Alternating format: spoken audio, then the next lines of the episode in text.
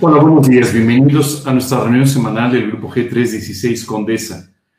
Quiero aprovechar para darles la bienvenida, agradecerles que estén con nosotros y eh, invitarlos a que participen en esta reunión que tendremos el día de hoy, este, esta predicación, la continuación de nuestra serie de estudios Viviendo por Fe. Asimismo, me gustaría también invitarlos para nuestra cápsula del miércoles a las 9 de la noche, el versículo de la semana, una breve enseñanza que vamos a compartir con ustedes, 15, 20 minutos, con una enseñanza que puede alentar tu vida. Por otro lado, eh, quiero también pedirles que nos ayuden orando. Estamos eh, planeando, si la situación de salud así lo permite, regresar ya a nuestras predicaciones en forma presencial el domingo 5 de septiembre.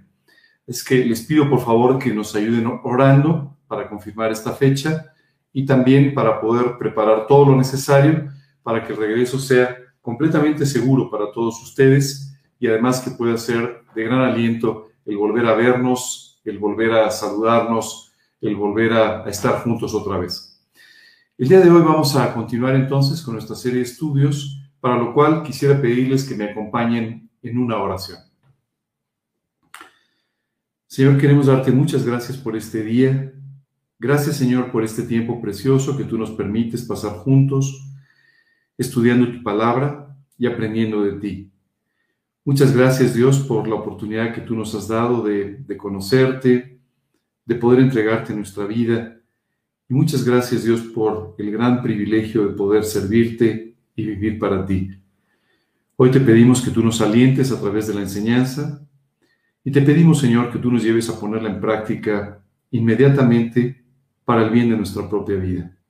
En el nombre de Cristo Jesús te pedimos esto, pidiéndote también, Señor, que tú mantengas estable esta transmisión para que todas las personas puedan vernos con bien. En el nombre de Cristo Jesús. Amén. Muy bien, como les comentaba, vamos a continuar con, eh, con nuestra, en este caso, la, la cuarta parte de nuestra serie de estudios Viviendo por Fe nuestro estudio del día de hoy se llama No seas tropiezo. Y poco a poco iremos descubriendo tú y yo a qué se refiere este título, pero vamos a empezar a estudiar algunos de los versículos del capítulo 6 de esta segunda epístola a los Corintios.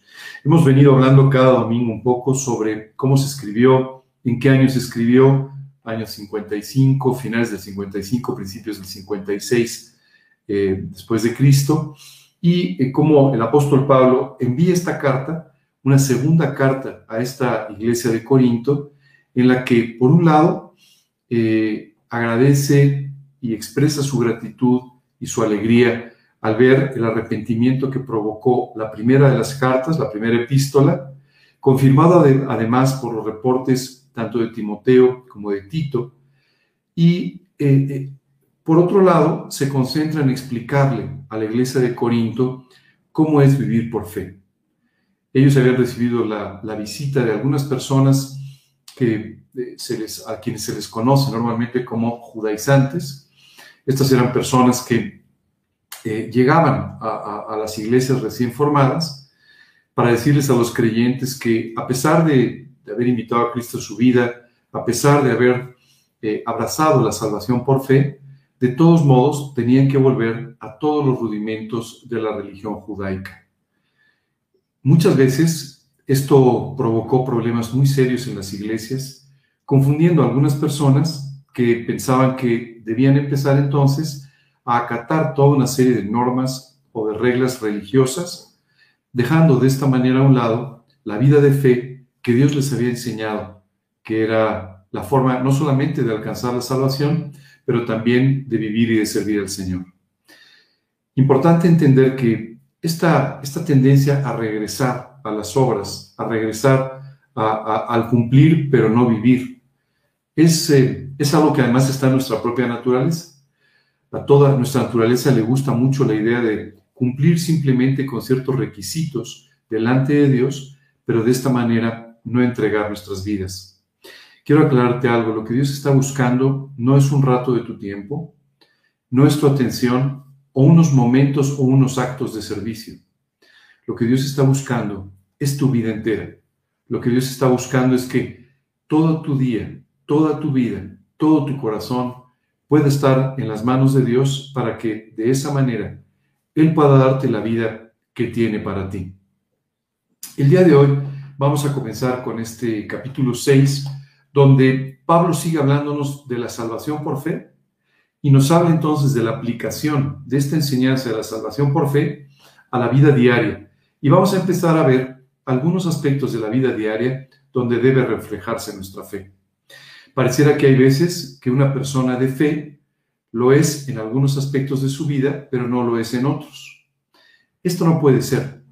La Biblia no nos habla ni de actos de fe, ni nos habla de momentos o áreas en las que expresemos nuestra fe, nos, nos habla de vidas de fe.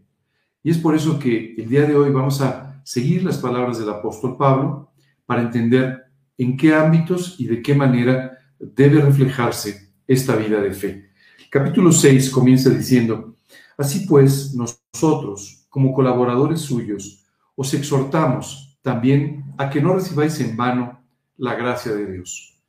Fíjate que aquí el apóstol Pablo, después de haber hablado de, la necesidad de invitar a Cristo a nuestro corazón, después de haber eh, hecho énfasis en que somos nombrados embajadores en nombre de Dios, nos dice que como colaboradores suyos, es decir, como personas que estamos trabajando en la extensión del Evangelio, en la predicación del reino, colaborando de esta manera con el Señor Jesús, dice, os exhortamos a que no recibáis en vano la gracia de Dios. Muchas veces tú y yo nos preguntamos sobre la gracia y seguramente tú tienes en tu mente alguna definición de lo que es la gracia.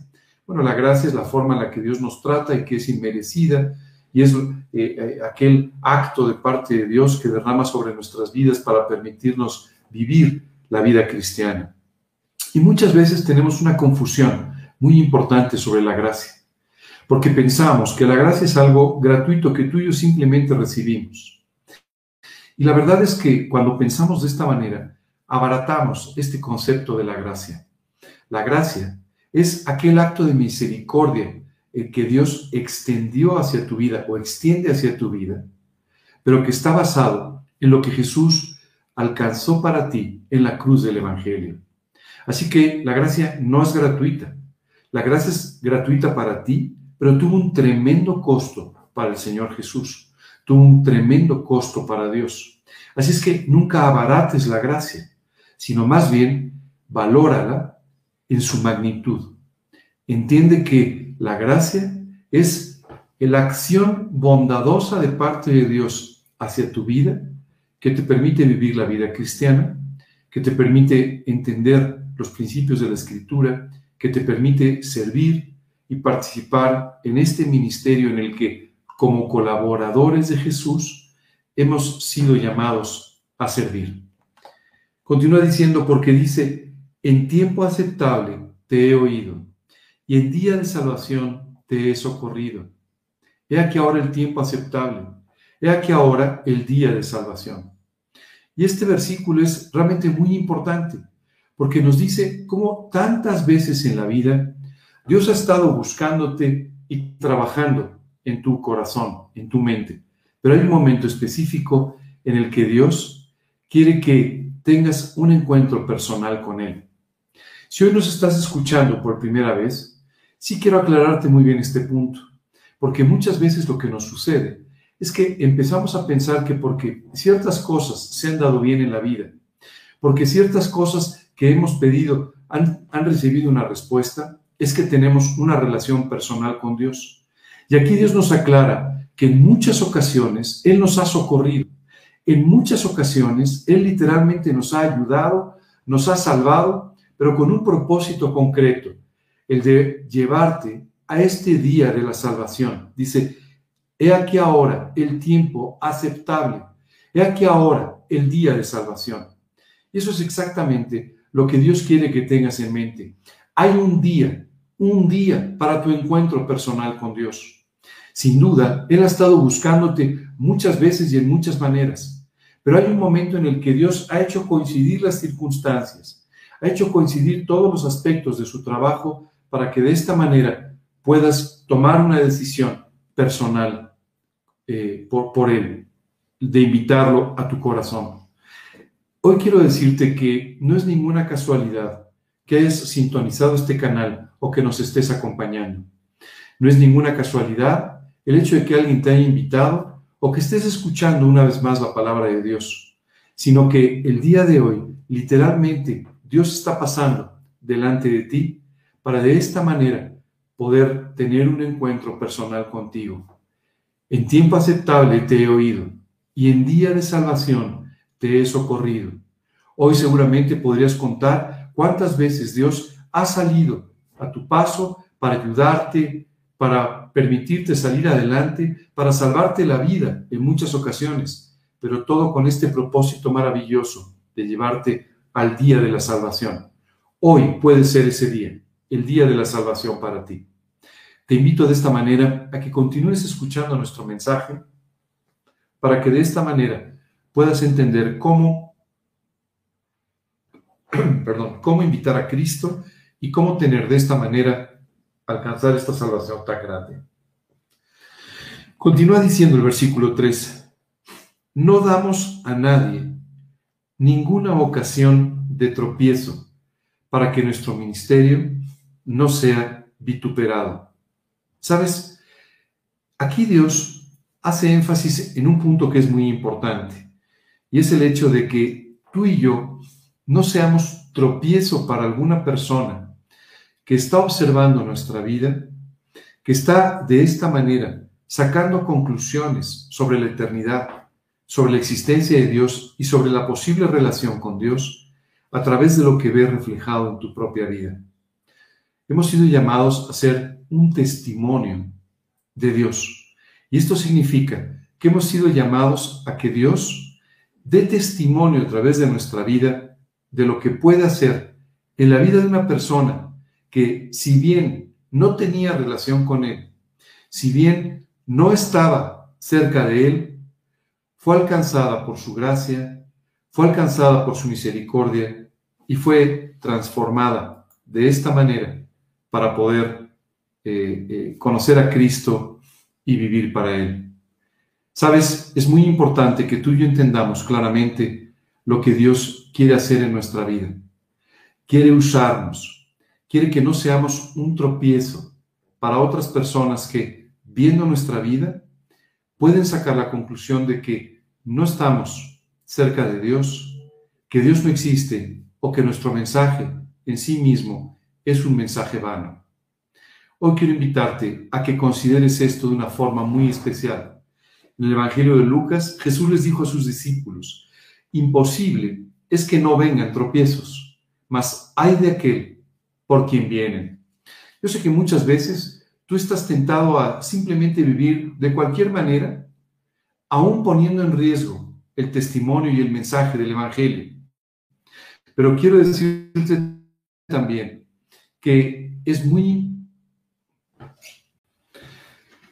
Perdón por esta interrupción, tuvimos un pequeño problema técnico. Jesús les dijo a sus discípulos en el Evangelio de Lucas, Imposible es que no vengan tropiezos, mas hay de aquel por quien vienen. En el libro de Isaías, Dios refiriéndose a este mismo tema, dice, allanad, allanad, barred el camino, quitad los tropiezos del camino de mi pueblo.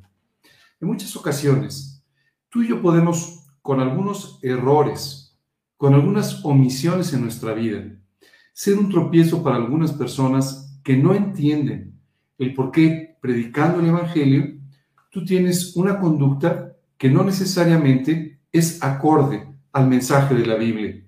Hoy quiero pedirte que seas particularmente observante de todas estas cosas, que no te vayas a convertir en un tropiezo para que algunos que están esperando poder conocer a Cristo y verlo a través del testimonio de, de tu vida, puedan entonces ser tropezados por tu actitud, por tus actividades, por las cosas que haces que no reflejan al Señor Jesús.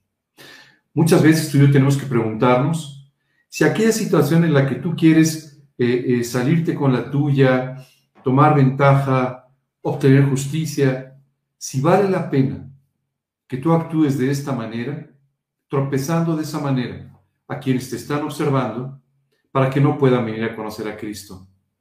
Tenemos que tener mucho cuidado con esto y limpiar nuestra vida pidiéndole a Dios que nos haga siervos fieles y no tropiezos adecuados, sino siervos fieles que podamos servir con todo nuestro corazón a nuestro Señor. Ten mucho cuidado de no ser un tropiezo. Ten mucho cuidado de que la forma en la que vives, lo que dices, lo que haces, no se convierta en un tropiezo para el mensaje del Evangelio. Muchas veces tus actos hablarán más contundentemente que tus palabras. Continúa diciendo, antes bien, nos recomendamos en todo como ministros de Dios. Fíjate lo que dice aquí Pablo, nos recomendamos a nosotros mismos como ministros de Dios. Es decir, no solamente no somos un tropiezo, sino que nuestra vida es un fiel reflejo y es una recomendación de nuestro ministerio. Muchas veces tenemos que aclararles a las personas que somos cristianos porque nuestra vida no necesariamente lo pareciera. Si ese es tu caso el día de hoy, tú tienes que reflexionar sobre la importancia de la eternidad de las personas que te rodean, sobre la importancia de la vida de las personas que aún conociendo a Cristo están cerca de ti y que deberían ser alentadas por tu vida, no tropezadas por tu vida. Así es que ten cuidado de nunca ser un tropiezo para las personas.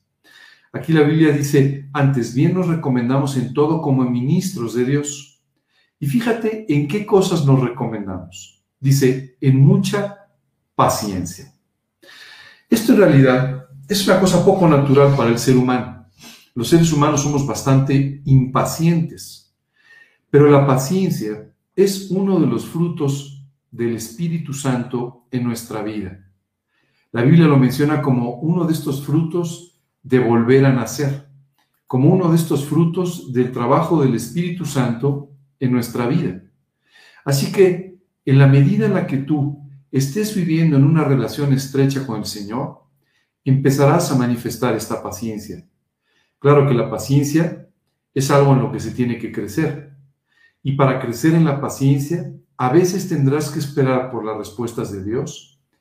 A veces tendrás que esperar porque las cosas sucedan en sus tiempos y no en los tuyos. Uno de los graves problemas con la paciencia es que nosotros siempre volteamos a ver nuestro reloj, no el reloj de Dios, sino nuestro reloj. Y de esta manera es que nosotros pensamos que las cosas, las respuestas a nuestras oraciones o lo que queremos alcanzar en la vida debe llegar en nuestro tiempo, en nuestro horario y no en el de Dios. Te invito a que cambies el horario de tu reloj. Así como cuando es el horario de verano, de invierno, adelantas o atrasas, yo te sugeriría que pongas el reloj de tu vida en sintonía, en concordancia con el reloj de Dios y de su voluntad. Esto hará que a veces tengas que esperar por ciertas respuestas.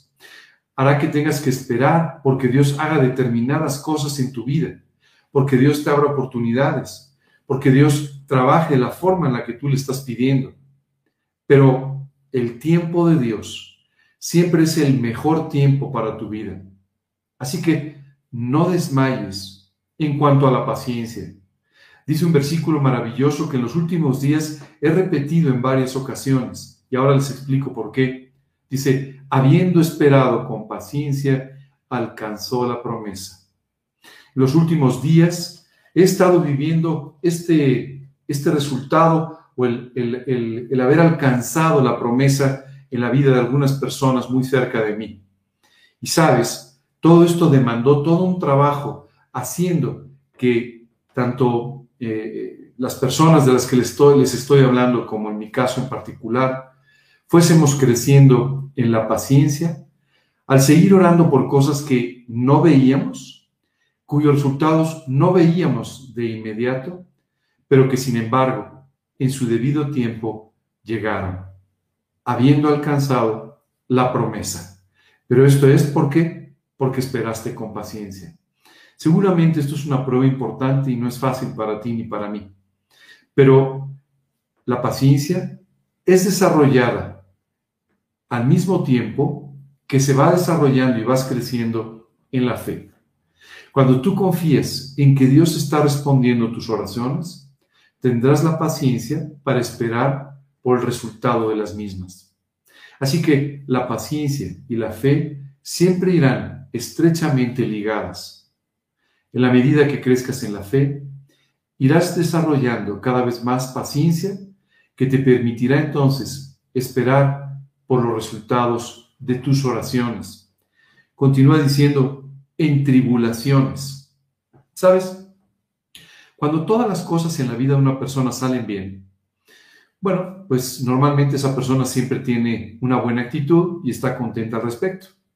Pero esto, una persona que tiene a Cristo y una persona que no lo tiene. Una persona que tiene fe y una persona que tampoco la tiene.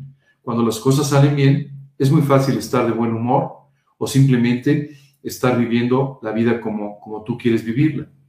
Pero ¿qué sucede cuando entramos en problemas y en tribulaciones? Ahí es donde verdaderamente se ve el reflejo de tu carácter. Ahí es donde verdaderamente se ve tu fe y tu crecimiento espiritual. Cuando las cosas no salen como tú quieres, cuando a veces las cosas se complican, cuando entramos en situaciones en donde hay muchos problemas, ahí es donde realmente tú puedes ver qué es lo que hay en tu corazón, pero también la gente podrá ver el reflejo o no del Señor Jesucristo. A veces aprendemos más de las personas cuando están pasando en tribulación que cuando están predicando o están enseñando de la Biblia. Porque ahí es donde vemos el reflejo real de Jesucristo, ahí es donde vemos reflejado su trabajo y vemos en realidad su gloria en todo lo que hace, en todo lo que sucede. Continúa diciendo, en necesidades, en angustias. Nos encantaría que, nuestra vida estuviera siempre resuelta, pero en realidad no es así. Nuestra vida nunca está completamente resuelta en ningún sentido, ni en un sentido material, ni en un sentido afectivo, ni en ningún otro sentido. Y es por eso que tú y yo necesitamos permanentemente de vivir dependiendo de Dios para que Él supla nuestras necesidades. ¿Sabes qué sucede? A veces tú y yo nos empezamos a sentir ya muy firmes, muy seguros y entramos en una zona de confort que no permite que sigamos creciendo en nuestra vida espiritual, pero que tampoco permite que sigamos creciendo en ninguna otra, área de nuestra vida. ¿Sabes? Cuando tú y yo aprendemos a depender de Dios, cuando tenemos que aprender a encontrar soluciones en donde no habíamos buscado antes, Dios va desarrollando no solamente nuestra vida espiritual, pero también nuestra creatividad. Va desarrollando nuestro ingenio, va desarrollando también nuestra, eh, nuestra capacidad para entender las cosas con sabiduría cuando antes no era necesario. Sabes, cuando todo sale bien, cuando no tenemos ni tribulaciones ni, ni necesidades, tampoco necesitamos analizar mucho nuestra vida. Todo va bien y listo. Pero los momentos en los que tú y yo nos encontramos con estas necesidades son los momentos muy especiales en los que podemos hacer un análisis de nuestra vida para entender por qué estamos ahí, cuál es nuestra verdadera necesidad y salir adelante de todos estos problemas. Sabes, muchas veces nuestras necesidades vienen escondidas. Y tú y yo pensamos que necesitamos algo cuando en realidad nuestra verdadera necesidad viene adherida o escondida a esta primera necesidad que en realidad no es tan primaria como pensamos. Muchas veces tú y yo pensamos que necesitamos, por ejemplo, más dinero, o necesitamos una seguridad económica, o necesitamos más cariño de la gente, o necesitamos, cuando en realidad, en el fondo, lo que tú y yo necesitamos, y eso es lo que se manifiesta al ver estas necesidades, es mucho más de Jesús. Entiendo que a todos nos viene bien un abrazo, una palmada en el hombro, un beso, todo esto siempre nos viene muy bien emocionalmente.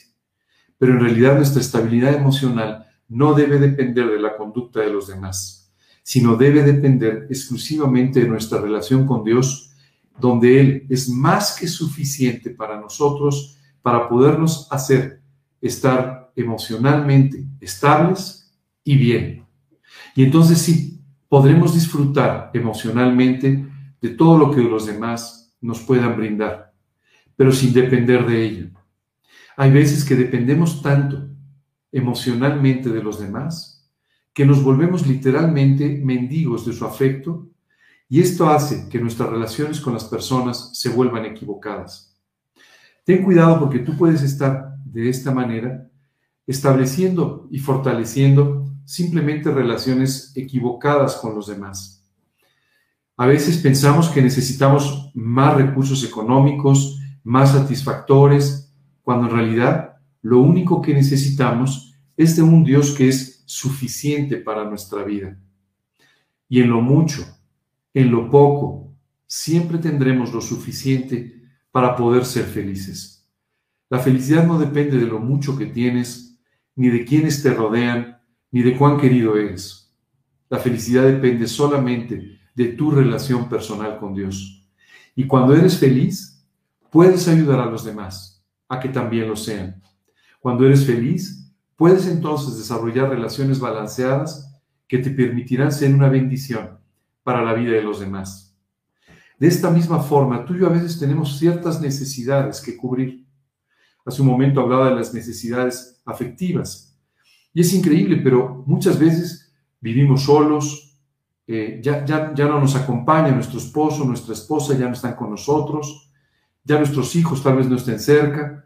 Y sabes, muchas veces esto trae fuertes carencias afectivas y a veces incluso algunas heridas emocionales.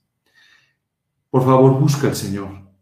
Busca al Señor Jesucristo y Él ahí te hará todo lo necesario. Te hará solamente dependiente de Él para que de esta manera también tú puedas reflejar su amor y su gracia en lugar de tus incapacidades y tus insatisfacciones. Continúa diciendo este versículo, en azotes, en cárceles. La realidad es que la mayor parte de nosotros no hemos llegado a este tipo de situaciones, no hemos vivido este tipo de persecuciones. Pero el apóstol Pablo se dirigía a los creyentes en un momento de la historia en el, que había muchas persecuciones sobre ellos. El propio Pablo sufría muchas veces de tremendas persecuciones. La Biblia nos habla de que fue apedreado dos veces, dejado por muerto. Tuvo que ser descolgado del muro de una ciudad. El propio apóstol nos habla de cómo tuvo que sufrir tremendas persecuciones que incluso lo llevaron en un momento dado de su vida a apelar a César y ser llevado de esta manera a Roma para poder entrevistarse con el emperador. Y entonces, en medio de todas estas persecuciones, de azotes, de angustias, sin embargo, el testimonio de Pablo cada vez era más sólido para que otras personas conocieran a Cristo y para alentar a otros creyentes estaban pasando por tribulaciones. Quiero decirte que nuestro testimonio tiene dos vertientes muy claras. La primera es poder reflejar a Jesucristo para que personas que no lo conocen, que no tienen una relación personal con Él, puedan a través de tu vida ver la gloria y el poder de Dios y venir a los pies de la cruz. La otra vertiente es la necesidad de alentar a otros creyentes, a otras personas que viven para Cristo a través de tu propia vida. Y decía el apóstol Pablo cómo los creyentes se habían vuelto más valientes, más osados para predicar el Evangelio, al conocer de cómo Dios rescataba a Pablo de sus prisiones, de sus tribulaciones, de sus persecuciones, y cómo en medio de todo eso Dios siempre abría puertas para que la palabra de Dios fuera predicada y otros creyentes eran alentados a vivir de la misma manera. Así que tu testimonio, Dios quiere usarlo también para que otros creyentes puedan ser alentados por tu vida a vivir una vida espiritual más profunda, a servir, a predicar el Evangelio y a vivir en la forma que Dios tiene para ti. Continúa diciendo, en cárceles, en tumultos, en trabajos, en desvelos, me gustaría hablarte de estas situaciones, en trabajos, en desvelos. Normalmente, tú y yo pensaríamos que la vida cristiana nos lleva a una zona de confort en la que no tenemos que trabajar mucho ni tenemos que hacer muchas cosas. Esto es todo lo contrario. Dios le dice a su pueblo, mira que te mando, que te esfuerces y seas valiente. No temas ni desmayes. Así que, todo lo contrario, cuando tú estás viviendo para Cristo, Dios siempre pone delante de ti nuevos proyectos, nuevos retos, nuevas situaciones en las cuales tú podrás servirle. Seguramente esto te mantendrá ocupado. Quien te dice estas palabras es alguien que a quien Dios ha ocupado muchas veces en muchos proyectos. Pero sabes, es una auténtica bendición el poder dedicar el tiempo de tu vida a las cosas realmente importantes, a las cosas eternas. Y es por ello que a veces nos encontraremos muy ocupados. Algunas veces la vida nos abruma con tanta actividad. A veces tú y yo nos encontramos en situaciones en las que pareciera que el día no nos alcanza. Y esto puede incluso agobiarnos un poco. Pero aquí la Biblia nos dice que aún en estos trabajos, en estas situaciones de desvelos, de trabajo exagerado, tú y yo debemos reflejar a Cristo. Debemos ser recomendados como buenos ministros del Evangelio. Hoy vivimos en un mundo que como nunca exalta el confort, el placer, las vacaciones, el no hacer nada. La realidad es que algún día tú y yo necesitamos parar, necesitamos descansar. Pero quiero decirte que el descanso real es una combinación del descanso físico con el descanso espiritual, que te permite de esta manera descansar profundamente. De otra manera, el descanso nunca es suficiente y muchas personas están esperando siempre por el siguiente fin de semana, por las siguientes vacaciones, por el siguiente día festivo, porque literalmente están cargando con su vida. Cuando tú cargas con tu vida, créeme, la vida se vuelve muy pesada. Jesús decía, venid a mí todos los que estáis trabajados y cargados, y yo os haré descansar. Aprended de mí que soy manso y humilde de corazón, y hallaréis descanso para vuestras almas. Y decía, mi yugo es fácil y ligera mi carga. Dios quiere que tú y yo aprendamos a sobrellevar las cargas de la vida los trabajos y los desvelos de la vida, pero muy cerca del Señor para que no seas tú el que los tiene que cargar. Qué precioso es ver a un creyente que, aún en medio de tribulaciones, aún en medio de mucha ocupación o de mucho trabajo o de muchos desvelos, sigue manteniendo una buena actitud, sigue manteniendo una vida espiritual profunda y no pierde de vista la realidad y la verdad del Evangelio. El otro día hablaba con una persona y la verdad es que yo tenía un día muy ocupado, pero en ese momento se abrió una oportunidad para compartir de Cristo con esta persona. Y sabes, en ese momento hice a un lado mis ocupaciones, sabiendo que lo que estaba haciendo era sin duda lo más importante que podía hacer, presentar el Evangelio a una persona que lo necesitaba. También en ese momento dije, Dios, el resto del día es tuyo. Y si tú necesitas que yo te sirva en este momento, no importa. Seguro tú te preocuparás por mis propias cosas. Y así fue. Mientras yo me estaba preocupando por las cosas de Dios, Él se estaba preocupando por mis cosas. Y cuando me di cuenta que parecía que había perdido muchas horas ese día, ciertas situaciones se habían ido dando aparentemente solas, pero más bien como consecuencia del trabajo de Dios. Yo te invitaría a que pongas la agenda de tu vida en las manos de Dios. Sabes, es increíble. Hay veces que estamos muy agobiados por circunstancias, por, por, mucho trabajo, por muchas reuniones, por muchas citas, por muchas cosas que hacer. Pero cuando tú pones la agenda de tu vida en las manos de Dios, Él la va a administrar. Y además te va a fortalecer. Dice la Escritura, Él da esfuerzo alcanzado y multiplica las fuerzas del que no tiene ningunas. Así que nunca te preocupes tanto por tu propio cansancio o por tu propia eh, eh, cantidad de, de actividad, sino preocúpate solamente por hacer aquellas cosas que Dios quiere que hagas ese día en particular de tu vida. Aprovecha tu día de tal manera, sirviendo al Señor y viviendo dentro de su voluntad, que cada día se convierta en un día memorable, en el mejor día de tu vida. Continúa diciendo, en ayunos, en pureza, y aquí me gustaría detenerme. ¿Sabes? Dice la escritura que también nuestro ministerio debe ser una carta de recomendación en cuanto a nuestra pureza, en cuanto a nuestro ayuno.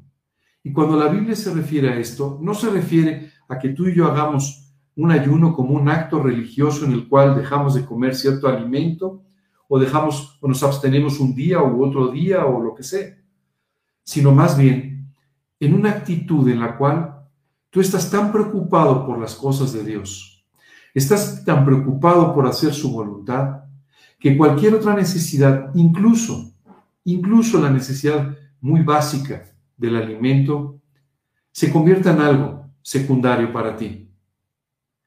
Dios va a cuidar de tu vida, te lo garantizo. Dios va a cuidar de tu tiempo, te lo garantizo. Dios te va a llevar a descansar y reposar de la forma en la que tú lo necesitas. No creas que a Dios se le pasa por alto el hecho de que tienes una humanidad frágil.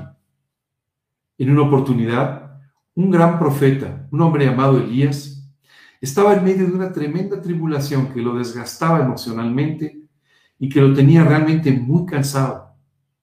Y sabes, ese cansancio le lleva a actuar de una forma equivocada. Le dice a Dios, Señor, quítame la vida, no soy yo mejor que mis padres. Realmente estaba muy, muy, muy cansado. El cansancio a veces es un mal consejero, porque cuando estamos cansados, igual que cuando a veces estamos enfermos, esto nos lleva a ser más susceptibles emocionalmente. ¿Sabes qué hizo Dios con Elías? Se puso a discutir con él, eh, le, empezó a recriminar su falta de fe, eh, le dio una gran enseñanza espiritual. No, dice la Biblia que lo puso a dormir. Y después de ponerlo a dormir, lo despertó, le dio de comer, le dio de beber y lo volvió a poner a dormir. Sabes, Dios conoce nuestra fragilidad y Dios siempre cuidará de ti, cuidará de tu humanidad, cuidará de tu salud, cuidará prácticamente de todo lo que tú necesitas. ¿Qué tenemos que hacer? Pedirle, Señor, enséñame a vivir correctamente. Enséñame a descansar en tu palabra de tal manera que pueda descansar con bien. El rey David, en medio de toda una situación de reestructuración del reino, escribió, en paz me acostaré y así mismo dormiré, porque solo tú, oh Dios, me haces vivir confiado. Dios quiere que tú y yo descansemos.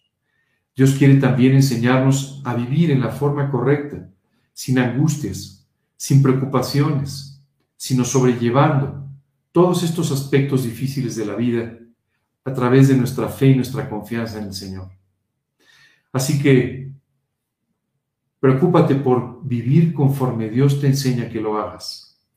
Dios te enseñará a descansar, alimentarte correctamente, a tener una vida sana en todos los sentidos. Siempre me ha impresionado cómo el mundo nos lleva a tener una vida terriblemente insana. ¿Sabes? La mayor parte de mi vida ha estado ligada al deporte. Eh, primero por, por afición, por hobby, después profesionalmente y hoy en día como parte de mi, de mi trabajo, de mi, de mi quehacer profesional. Y sabes, siempre me ha llamado la atención cómo, a pesar de que las personas intentan vivir un estilo de vida saludable, a veces practicando un deporte, teniendo una buena actividad física, después las preocupaciones, después eh, eh, el, no poder descansar en la fe, el hecho de a veces maltratarnos con ciertos aparentes placeres que lo único que hacen es destruir nuestra propia naturaleza, nuestra propia vida. Hace que no puedan tener una vida sana y saludable. Dios te invita a que vivas de esta manera, a que tu vida sea un ejemplo en ese sentido, a que la gente pueda vivirte, verte vivir sano, bien, con una actitud alegre, gozosa, disfrutando de la vida. Dice la escritura, buena es la piedad acompañada de contentamiento. Hoy te invito a que aprendas a disfrutar de la vida, a que tengas esta actitud permanente de contentamiento, en la que Dios simplemente traiga un gozo que excede tus problemas, un gozo que excede tus dificultades o tus tristezas y que puedas vivir de esta manera con contentamiento, disfrutando de la vida y siendo de esta manera un testimonio para las personas que necesitan venir a Cristo. Continúa diciendo, en pureza, en ciencia, en longanimidad. Déjame hablarte de estos tres conceptos. Pureza, y aquí es muy importante que tú y yo aprendamos a vivir una vida en santidad, una vida pura, una vida santa, una vida limpia. Quiero pedirte que de una vez por todas hagas a un lado los dobleces que has mantenido en tu corazón o los dobleces que has mantenido en tu mente y que has venido justificando por tanto tiempo. Tienes que vivir una vida pura, una vida santa, una vida honesta. Y dice aquí la escritura, en ciencia. ¿Cómo que en ciencia? ¿Sí? Tú y yo tenemos que aprender a tener el conocimiento necesario para de esta manera poder ser fieles ministros del Evangelio. Recuerdo que una vez una persona, un familiar, entró por primera vez en el, en el estudio que tengo aquí en mi casa y cuando volteó a ver mi librero me dijo, oye, veo que tienes muchas Biblias y tienes también varios diccionarios, libros cristianos, ¿para qué tanta cosa? Bueno, le dije, porque he, decidido servir a mi Señor y como consecuencia quiero servirle de la mejor manera posible. Así que estudio su palabra, preparo los mensajes, me preparo para hablar con una persona, confiando por supuesto en la guía del Espíritu Santo pero también preocupado por conocer mejor la Biblia, de tal manera que pueda predicar el mensaje de salvación de una forma correcta. Las personas a veces tenemos muchas preguntas y algunas de ellas se convierten en un obstáculo para venir a Cristo. Dios tiene todas las respuestas. Mi pregunta es si tú las conoces. Porque si tú no conoces todas esas respuestas, no podrás darle respuesta a la gente que lo necesite. Así que es importante que tú y yo aprendamos más, mucho más de la palabra de Dios para nuestra propia vida, para nuestro propio beneficio, pero también para de esta manera presentarnos como ministros, como siervos útiles en las manos de Dios que conocen bien la palabra de Dios. Así que te invito a que aprendas no solamente a leer la Biblia, pero también a estudiarla, a meditar en ella, a memorizarla, a apropiarla de tal manera que pueda ser útil para que la presentes a otras personas. En longanimidad, en bondad, en el Espíritu Santo y en amor sincero. En longanimidad, en bondad. Fíjate, me gustaría enfocarme mucho en esta palabra, en bondad. ¿Sabes qué es importante? Bondad, actuar bien. Este concepto en, otras oportunidades hemos hablado de lo que es la benignidad o pensar bien. Pero aquí te estoy hablando de lo que es la bondad. Actuar bien. Actuar con bondad. Siempre actuar para el bien de los demás. Siempre actuar basado en la palabra de Dios y no en tus propias reflexiones, que a veces, guiadas por las emociones, te llevan a actuar con maldad. Procura vivir una vida en la que actúes siempre con bondad. Habrá veces que simplemente no podrás predicar el Evangelio con una persona, pero podrás tratarla de una forma bondadosa. Y sabes, esto, andando el tiempo, traerá su fruto. Anda y pon tu pan sobre las aguas, y andando el tiempo lo encontrarás. Sabes, yo he tenido la experiencia de simplemente tratar bien a una persona actuar de una forma correcta con ella, preocuparme por su vida, a pesar de que no he podido hablarle mucho de Cristo en esa oportunidad. Y tiempo después, meses o incluso años después, he vuelto a encontrar a esa misma persona que, recordando aquello que hice por ella, está dispuesta a escuchar del Evangelio, a escuchar de la salvación. Dice, en bondad, en el Espíritu Santo y en amor sincero tenemos que vivir con la llenura del Espíritu Santo. Tenemos que vivir en la plenitud del Espíritu de Dios. De otra manera, tú y yo no podremos ni entender correctamente la Biblia, ni vivir con bondad, ni tener victoria sobre los problemas. Así que tenemos que aprender a vivir llenos del Espíritu Santo. y a orar pidiéndole a Dios que nos dé la llenura del Espíritu Santo. Dice, en amor sincero. El amor no se puede fingir. El amor se tiene o no se tiene. O amas a las personas o no las amas. Puedes tener una apariencia de piedad, pero no una apariencia de amor. El amor es una, es una cosa que se manifiesta naturalmente cuando tú amas a alguien. Cuando amas a alguien lo tratas de otra manera. Lo tratas con cierta deferencia, con cierta paciencia, con cierto cuidado, con mucho interés. Y Dios aquí nos enseña que seamos ministros del Evangelio, que rebosemos del amor de Dios en nuestra vida para alcanzar la vida de otras personas. ¿Cómo puedo amar a quien no conozco? ¿Cómo puedo amar a mis enemigos? ¿Cómo puedo amar a aquellas personas con las que no estoy de acuerdo. Solamente a través del amor de Dios. Solo permitiendo que el amor de Dios conquiste tu vida, seduzca tu vida y fluya a través de tu vida para que alcance también la vida de otras personas. Nada gana como el amor, dice la escritura. Nada. Nada gana como el amor. Así que dice otro versículo también, y sobre todas estas cosas, revestidos de amor, que es el vínculo perfecto. Tú y yo tenemos que aprender a revestir nuestra vida literalmente de amor para de esa, de esa manera podernos vincular con aquellos con los que no tenemos nada que ver o que incluso están en contra de nosotros o con quienes simplemente no congeniamos. Dios quiere que seas revestido del amor de Dios. Sabes, para cada una de estas cosas de las que estamos hablando, tú tienes que emplear la fe. Tú tienes que confiar en Dios para buscarlo en su palabra. Tienes que confiar en Dios para pedirle que te revista de amor. Tienes que confiar en Dios para actuar en forma bondadosa. Tú tienes que vivir por fe para de esta manera poder manifestar todos estos atributos dentro de tu ministerio. Continúa diciendo, en palabra de verdad, en poder de Dios. Aquí me gustaría hacer un, énfasis muy especial. La Biblia habla de en poder de Dios quiero decirte que Dios quiere que tú vivas en su poder. Y esto se manifiesta en la vida de alguien que pasa tiempo orando, que es honesto y que le permite a Dios trabajar a través del Espíritu.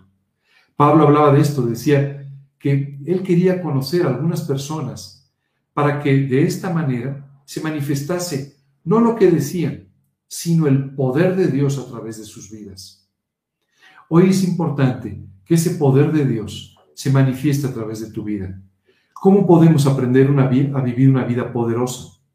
Una vida poderosa es una vida de fe, que nos permitirá orar y pedirle a Dios por las cosas que parecen imposibles, que parecen irrealizables en nuestra vida. Y entonces Dios podrá manifestar su poder de esta manera.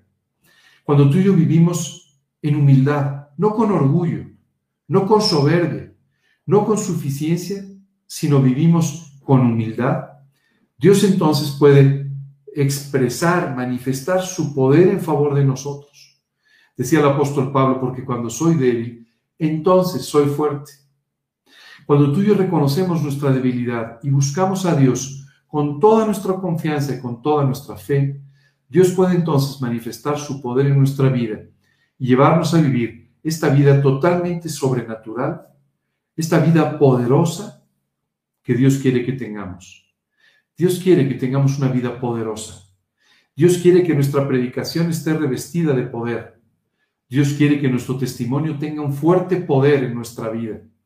Para ello, tú y yo necesitamos de toda nuestra confianza depositada en Él para que Dios pueda hacer este trabajo maravilloso en nuestra vida con armas de justicia, a diestra y a siniestra.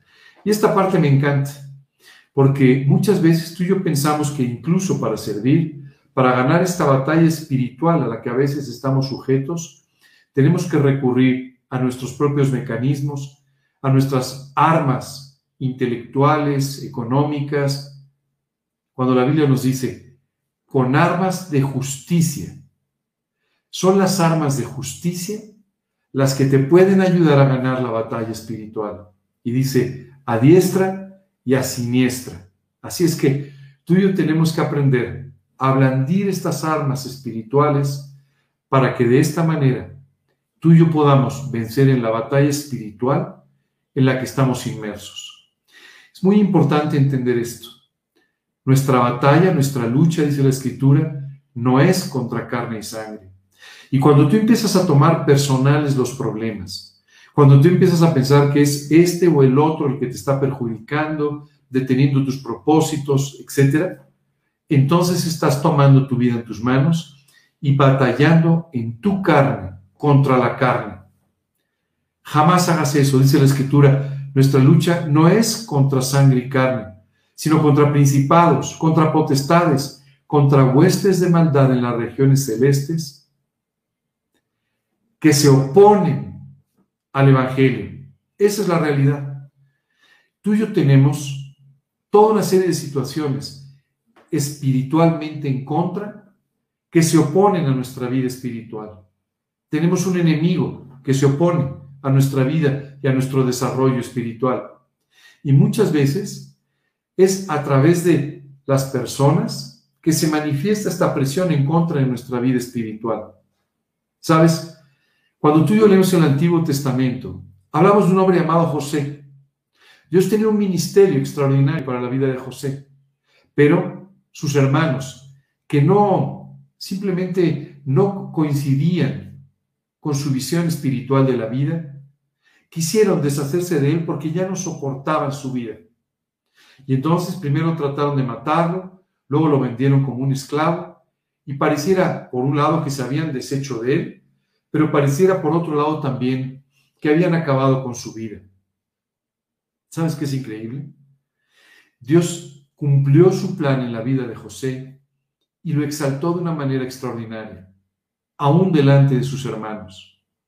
Cuando sus hermanos temieron que él tomara ventaja, tomara una revancha en contra suya, simplemente les dijo, la verdad es que ustedes no entienden que todo el mal que pensaron contra mí, Dios lo usó para bien.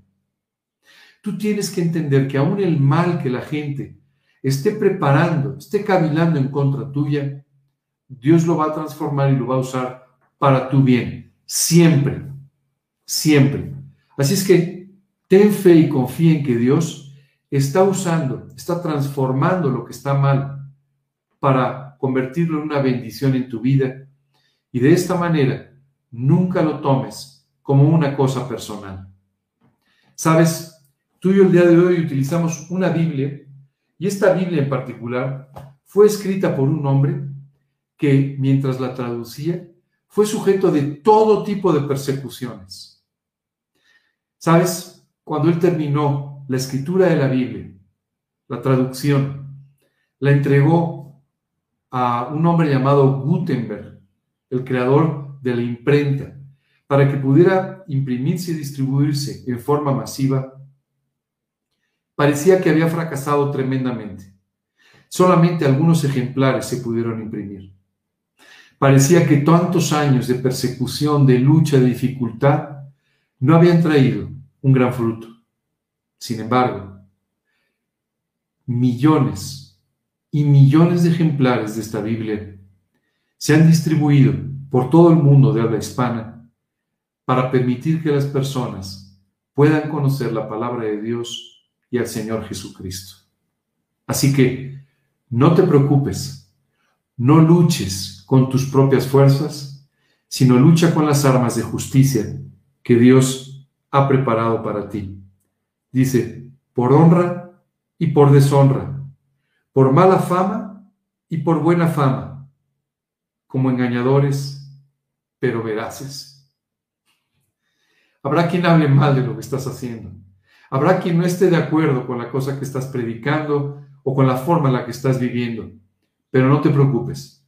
Independientemente de lo que digan de ti, ocúpate nada más de presentarte como un obrero fiel delante de Dios verás, correcto en el uso de la palabra de Dios. Y sabes, Dios traerá la honra mientras algunas personas trataron de que hubiera deshonra en tu vida.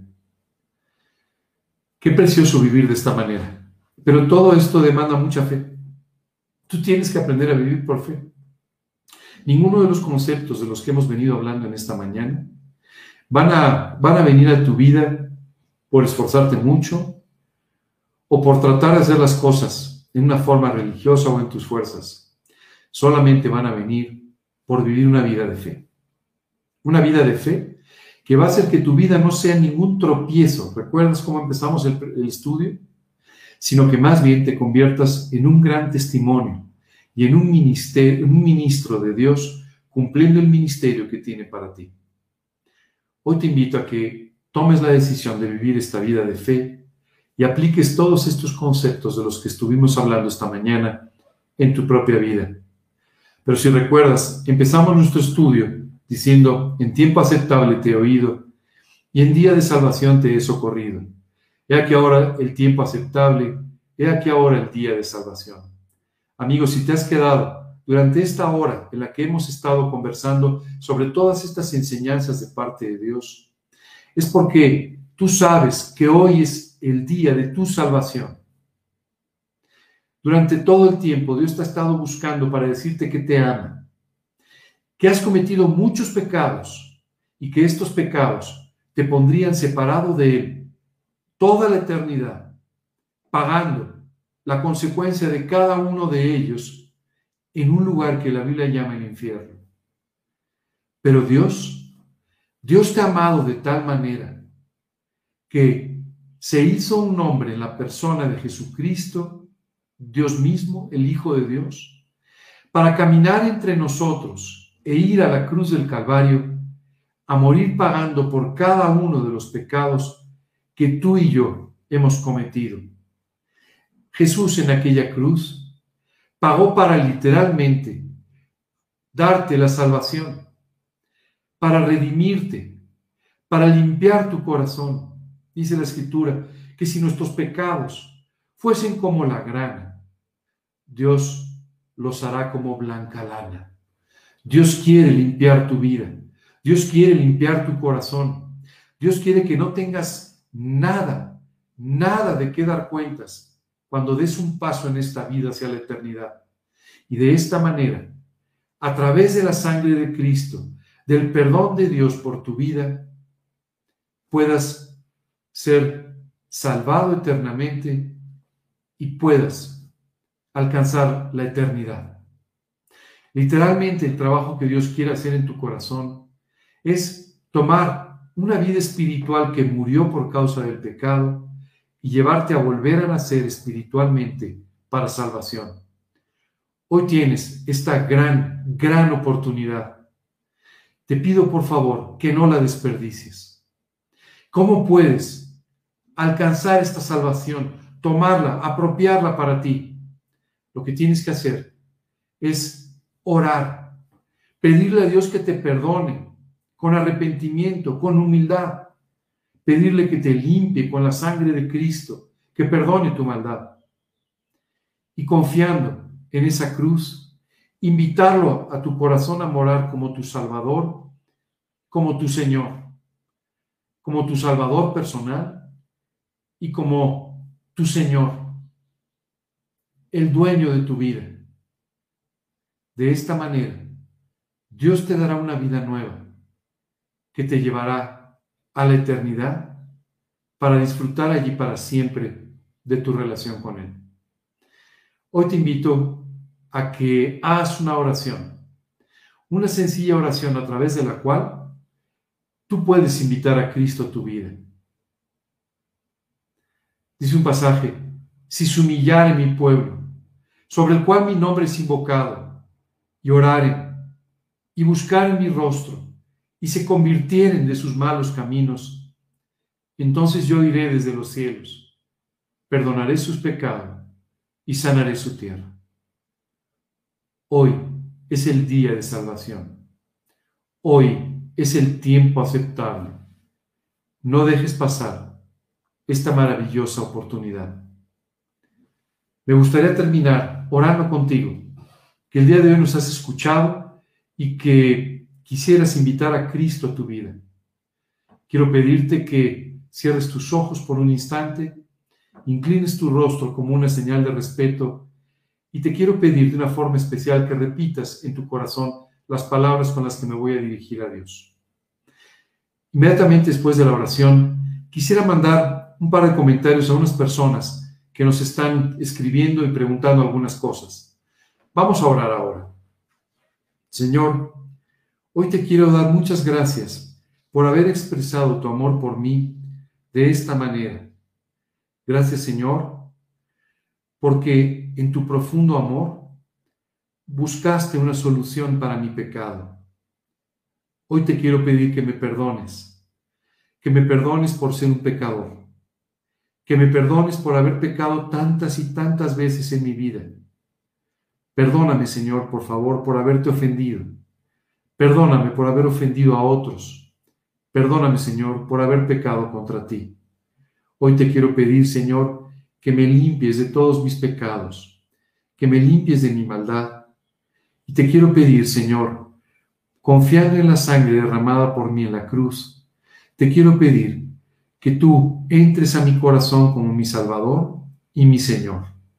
Señor, que me salves eternamente del pago de mis pecados.